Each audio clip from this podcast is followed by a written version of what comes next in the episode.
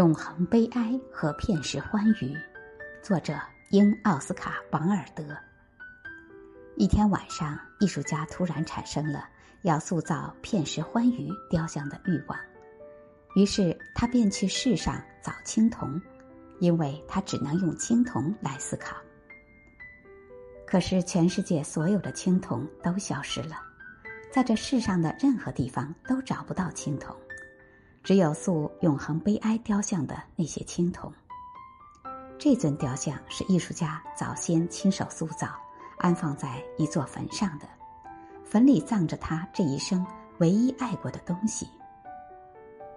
在这座葬着他最爱的已死之物的坟上，他安放了这尊亲手塑的像，是想让它成为人的不死之爱的象征，也成为人永恒悲哀的象征。全世界除了这尊雕像的青铜，没有其他青铜了。于是，艺术家拿了他早先塑的这尊像，把它放在一座大熔炉里，用火熔了。于是，他用塑永恒悲哀雕像的青铜，塑造出了片时欢愉的雕像。